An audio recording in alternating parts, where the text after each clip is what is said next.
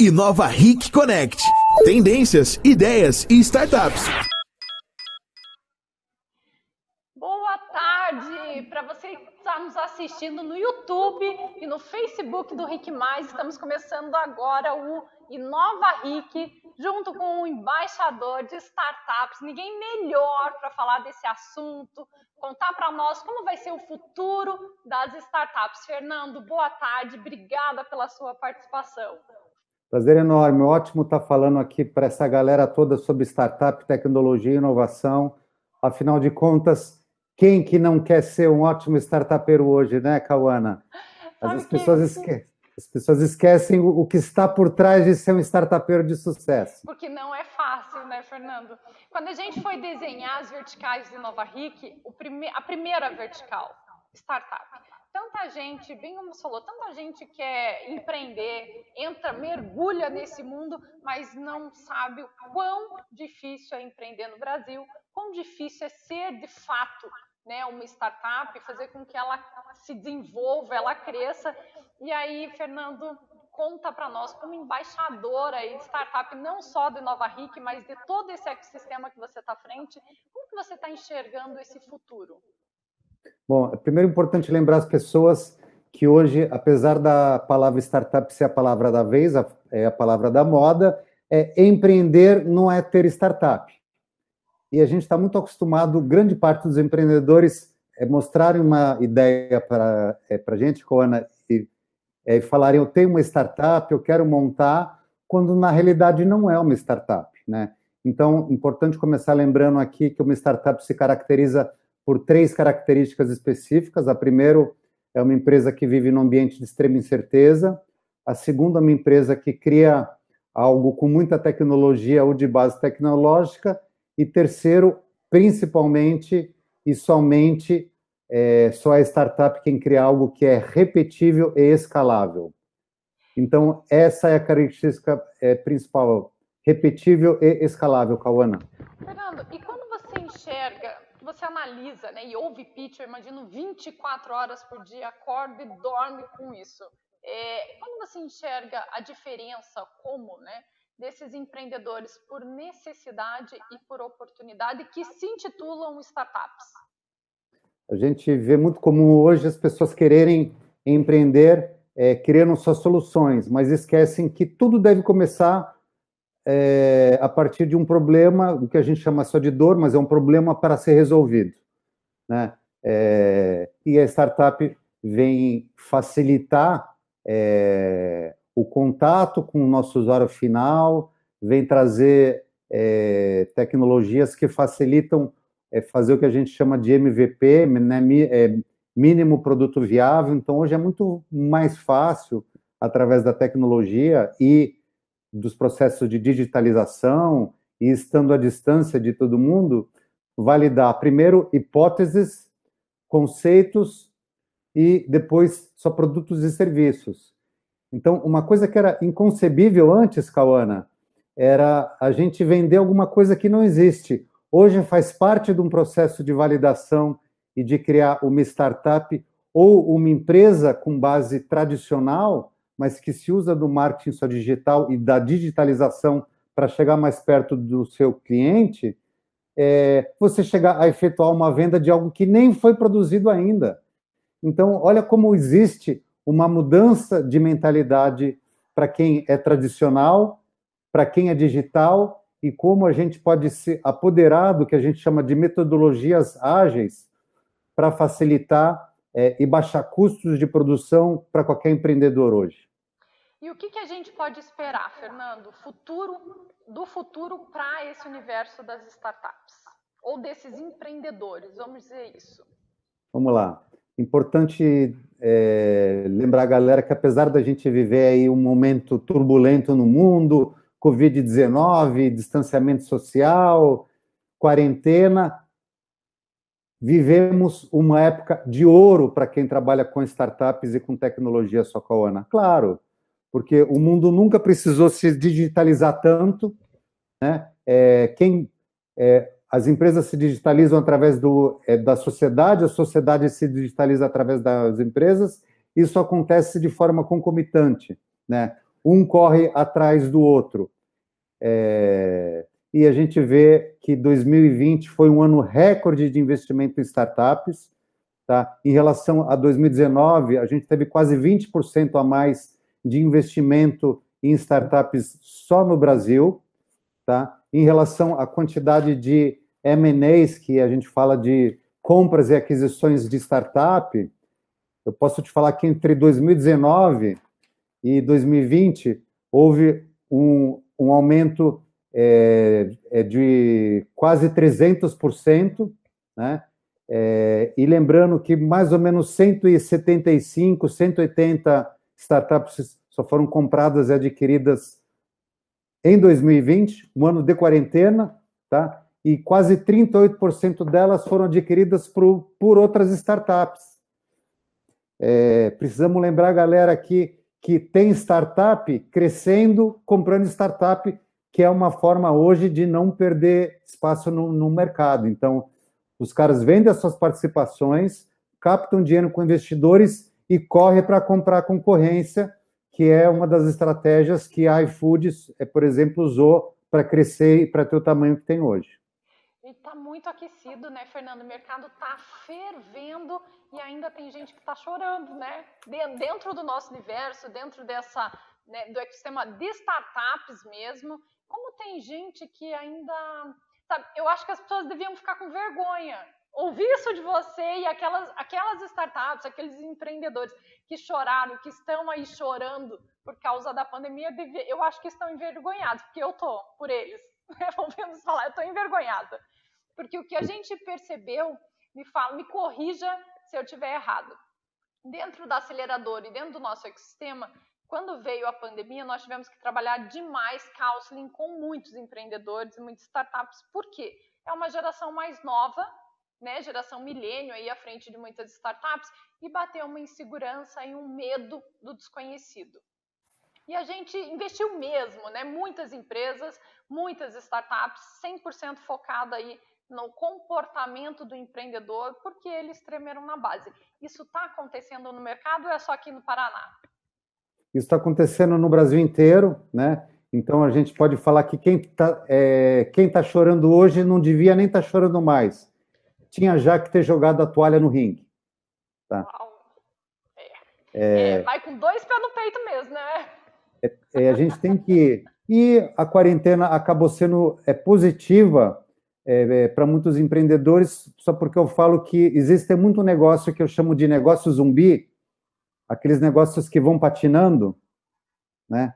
É, que sempre tem algum cliente desavisado e, e, e, não educado em relação àquele ecossistema que acaba só consumindo e faz com que o negócio não feche quando já deveria ter fechado, Cauana. Em que então, momento, Fernando, a startup, o empreendedor precisa olhar, tipo, tá na hora de jogar essa toalha? Outro dia eu estava dando uma mentoria e um, um aluno eh, me perguntou o seguinte, só Fernando, qual a hora de eu começar a ir atrás de cliente real e deixar de vender para amigo e conhecido? Eu falei, cara, antes de você ter se lançado, né? É, porque um dos itens que eu coloco na minha lista do processo de validação de qualquer negócio, principalmente uma startup, é você saber se está vendendo num preço final que te deixa financeiramente sustentável? Essa é uma pergunta. E uma vez que você responde isso, a próxima é, pergunta é saber se alguém pagaria aquele valor que faz você ser financeiramente sustentável. E muitos empreendedores continuam patinando, é, cobrando o valor errado da pessoa errada, e esse momento de quarentena veio para realmente dar pé no peito de muita gente, houve aí uma separação do joio do trigo, não é à toa que teve muita gente que cresceu e muita gente que precisou fechar o seu negócio, porque merecia ou não merecia, infelizmente é, sofreu com a quarentena. Mas é um momento que acabou gerando oportunidade para muitas empresas de tecnologia e muitas startups. Ô, Fernando, sabe que tem uma coisa que acontece? E é legal você falar aí para a gente sobre esse assunto. Tem muitas startups que não se seguram sozinha nunca. né, tem uma ideia, precisa entrar com investimento, aporta investimento, vai para a série A, série B, quando acaba o dinheiro, não sabe o que fazer, não tem bala na agulha, não tem autonomia, atitude, fica parado esperando outro investimento e só trabalha conforme entrarem esses aportes financeiros. Como é que você enxerga isso? É, lembrando que o item inicial de caracterizar uma startup é saber que é uma empresa que vive num ambiente é, de extrema incerteza, ou seja, uma empresa que pode fechar a qualquer momento. Vou trazer como exemplo a RAP, que é uma empresa que todo mundo conhece, que a gente sabe que já teve de investimento aproximadamente um bilhão e meio de dólares. Mesmo com todo esse investimento, é ainda uma startup, porque é o típico negócio que precisa de, é, de muito capital para queimar em caixa para crescer, através, é através das suas estratégias de crescimento. Né? É, em algum momento, essas empresas é, se tornam só sustentáveis, outras não se tornam. As que se tornam, é, às vezes são adquiridas é, por terceiros, é, elas deixam de ser uma startup e se tornam uma empresa de tecnologia mais sólida e madura. É, o ideal seria que elas permanecessem vivendo já num ambiente de solidez, mas com todas as metodologias de startup para que elas consigam sobreviver é, no dia a dia do seu mercado e viver através da inovação e continuar crescendo só cada vez mais, mas sem depender de todo aquele caixa que vem através das captações, é, como você falou, das, das séries todas de busca de capital profissional, é, para ficarem sólidas. Legal. E como uma startup tem que se apresentar? O que, que ela tem que ter já desenvolvido, né, estruturado, para ela poder estar no mercado pedindo investimento? O que, que você olha? Tá. Eu olho o seguinte, eu analiso startup o ano inteiro, né? Eu criei a minha metodologia de apresentação, que a gente chama pitch. Eu sei que você é especialista nessa área só também. E eu criei os cinco itens é, da receita do, é, do pitch ideal, a minha metodologia, onde eu peço para o empreendedor apresentar só nessa ordem a dor, a sua autoridade, a solução, o mercado e a monetização. E a monetização, eu criei o sistema que eu chamo de SIM, Sistema Integrado de Monetização, quando eu peço para o empreendedor só deixar claro o seu modelo de público, o seu modelo de negócio, o seu modelo de receita e o seu modelo de canal de vendas. Né? É, uma vez que o empreendedor sabe se apresentar, ele tem que ter o que apresentar, né, Cauana? E hoje o que não falta é boa oportunidade para investidores que querem investir seu capital em negócios de risco e negócios inovadores como startups. Então, o mínimo ideal que o empreendedor só deve ter para apresentar é ter algo que já foi validado, não existe validação melhor do que um cliente real e nota emitida no seu talonário e imposto pago, entendeu? Isso mostra que você passou é, por uma hipótese, você foi atrás de mercado, você validou o seu produto no, no mercado, fez o que a gente chama de Product Market Fit você está inserido e principalmente o ideal é você criar algo que gere receita recorrente. Então, a fórmula ideal para o empreendedor que trabalha com tecnologia startup ganhar os olhos e o coração de um investidor é criar algo que gere receita recorrente e do qual o seu cliente depende daquilo para fazer o negócio dele acontecer. Ô, Fernando, a gente percebe aqui o tempo, o tempo todo, né, a gente recebe é, vários investidores, nós temos uma rede de investidores aqui que estão atrás de startups, que querem projetos bons, que querem né, negócios inovadores, e o que eu sinto no mercado é que a gente tem dinheiro, mas não tem grandes startups, bons negócios, tem boas ideias, mas às vezes o empreendedor fica ali a desejar. Isso está acontecendo no mercado?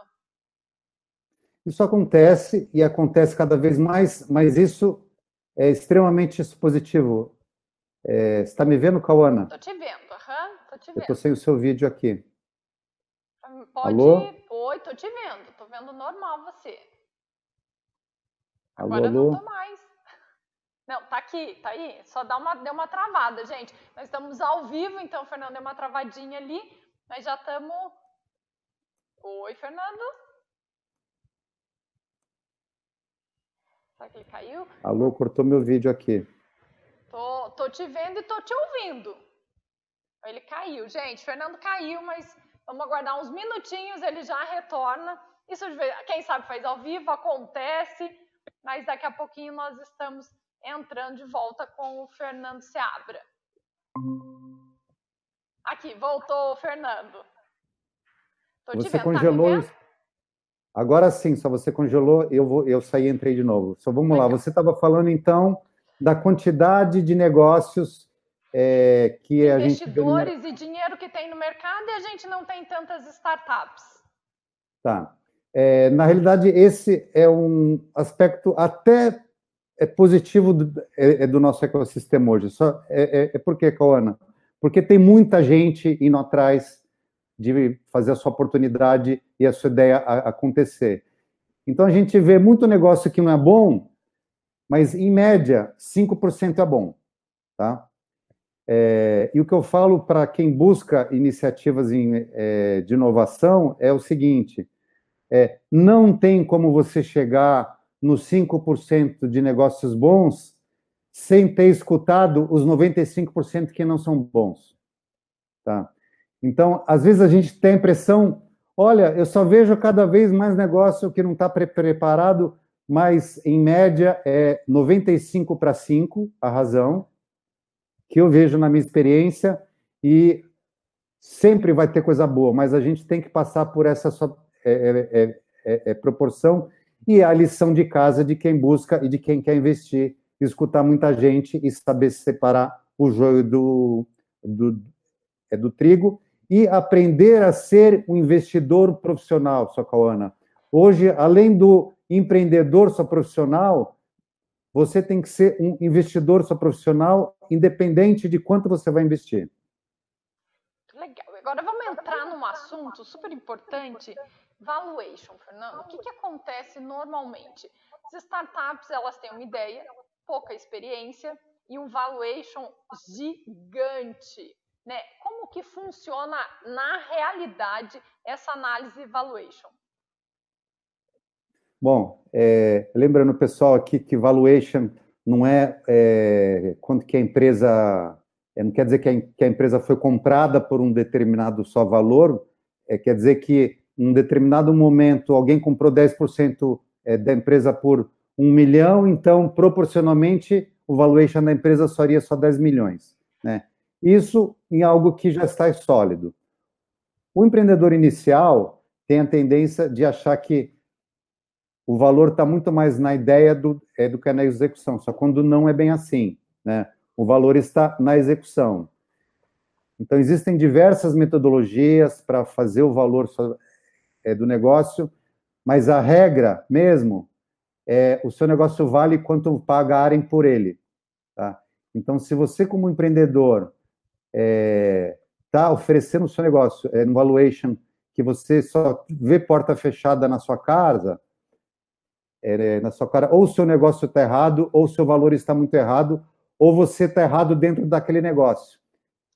Você tem que avaliar esses três pontos. Às vezes o valor é errado, o negócio é bom, mas a pessoa é errada, né? E é difícil o empreendedor ter noção disso e cair a ficha e acreditar naquilo, tá? Mas o negócio vale só quanto o mercado paga, existem muitas metodologias. Antes de sair oferecendo partes da sua empresa, fale com gente séria para te ajudar a chegar num valor que faça sentido, para você não fazer papel de bobo na frente de investidor em potencial e não perder oportunidade boa. E acontece muito, né? O que tem, o que eu percebo é que existem muitas startups, justamente sem, muita, sem muito conhecimento ainda, não tem aquela maturidade do empreendedor, e se apresenta com valuation muito alto e perde grandes oportunidades aí de fazer negócio, porque o valuation foi assim estrondoso. E no papel, gente, tudo é possível, né? O papel aceita tudo. E as projeções, quando a gente está no sonho, elas sempre são muito otimistas, né? Porque a gente está sonhando, então quando a gente está sonhando, tudo é possível. Mas a operação e a execução mostra que, opa, vida real não é assim, a gente precisa pivotar, dar um passo para trás né, baixar um pouquinho a crista e fazer diferente. Mas esse, você falou, de repente está no negócio errado, é difícil também o empreendedor. Você que pega muitos empreendedores, como é que você identifica e fala para essa pessoa, cara, tá no lugar errado, isso aí não é para você? É, Cauana, eu falo literalmente, eu acho melhor, é a gente que trabalha com mentoria, eu e você, o nosso papel não é dar tapinha nas costas, mas dar tapa na cara com luva de pelica, né? E às vezes é tirar essa luva só também. Então, é melhor ouvir um não agora, ouvir uma crítica construtiva agora, do que apostar tempo, dinheiro, esforço emocional, financeiro, num negócio que tem uma chance de dar errado só muito grande é, depois. Então, é, por isso que eu falo que trabalhar auxiliando, mentorando é, empreendedores tem uma responsabilidade muito grande, porque a gente está lidando com vida de pessoas e com realização não de sonhos. Né? É, e eu falo que, do ponto de vista é, filosófico, o nosso papel só como mentor e auxiliar o ecossistema de empreendedorismo é fazer com que sonhos que merecem ser sonhados serem realizados cada vez mais. E tem um sonho que não merece ser sonhado, né? Gente que não está preparada, que não estudou, que não correu atrás, que não conhece é, o problema que quer resolver, que só está pensando em botar uma ideia no ar e uma solução. Mas tem muita gente é, que merece ter seu sonho realizado e é esse o nosso papel e essa é a nossa missão de vida. Gente, está quase chegando no finalzinho, é uma delícia conversar com você, Fernando. Tem muito assunto, esse nosso universo é delicioso, mas eu queria que você desse uma pincelada, tendência, tendência 2021, o que vai ser aí, é, quais as startups, segmentos que estão sendo mais olhados, né, o que, você está enxergando para essas nossas tendências desse nosso universo? Primeiro, queria lembrar o pessoal que, apesar do Brasil ter se tornado um celeiro de unicórnios, as startups que têm valuation de acima de um bilhão de dólares, é, ser unicórnio não é objetivo, é resultado. Tá? Então, se você tem uma ideia e chega para o seu investidor e fala, eu vou ser a próxima unicórnio, eu já, eu já acho que o cara está errado, é resultado, não é objetivo. Tá? É, é 2021 e 2022 a gente vai seguir na tendência de 2020, né? Onde todos os negócios que auxiliam a digitalização da sociedade e, e, é, civil e pública, é, privada e pública, só como um todo, vão crescer. Então, é seguindo é, os negócios que já cresceram muito, logística e tudo em torno de logística, e-commerce, meios de pagamento e tudo em torno fintechs, área de saúde e uma área nova que cada vez vai crescer e as pessoas acabam não se atentando muito, Socorro, são as GovTechs, as empresas é, de tecnologias, startups que auxiliam o relacionamento entre a sociedade civil e é, a sociedade e o governo, e empresas e governo, entendeu? Então, só GovTechs é uma coisa também para se atentar, precisa de muita inovação nessa área. Muito legal, Fernando. Obrigada pela sua participação. Obrigada por né, trazer tanta coisa, deixar a gente instigado o empreendedor te assiste. Fique instigado, sim. E a ideia do Inova Ric é justamente trazer esses embaixadores para tirar a gente da zona de conforto e fazer a gente pensar melhor se realmente é um sonho, se so estamos preparados para isso, se podemos mergulhar nesse universo de startup que não é fácil, todo mundo sabe, e não tem ninguém melhor do que você. Então, deixa uma dica aí para a gente encerrar o nosso programa aí com chave de ouro. Galera, o seguinte, chega de choro, chega de mimimi, vamos empreender, escutar o mercado, o que vale não é ideia, é execução, quando você for apresentar o seu pitch, lembra, dor, autoridade, solução, mercado e monetização e validação é nota emitida, tá bom? Excel e projeção não vende mais negócio. O que vende é cliente pagando e fazendo pedido no seu carrinho. Boa sorte a todos, um prazer falar com vocês. Legal, Fernando, obrigada. Gente, ficamos por aqui com Inova Ric. Desejamos aí um ótimo feriado e que a gente aproveite esse pouquinho de tempo, quinta-feira, para sair da zona de conforto. Tchau, gente. Até quarta-feira. Obrigado, tchau.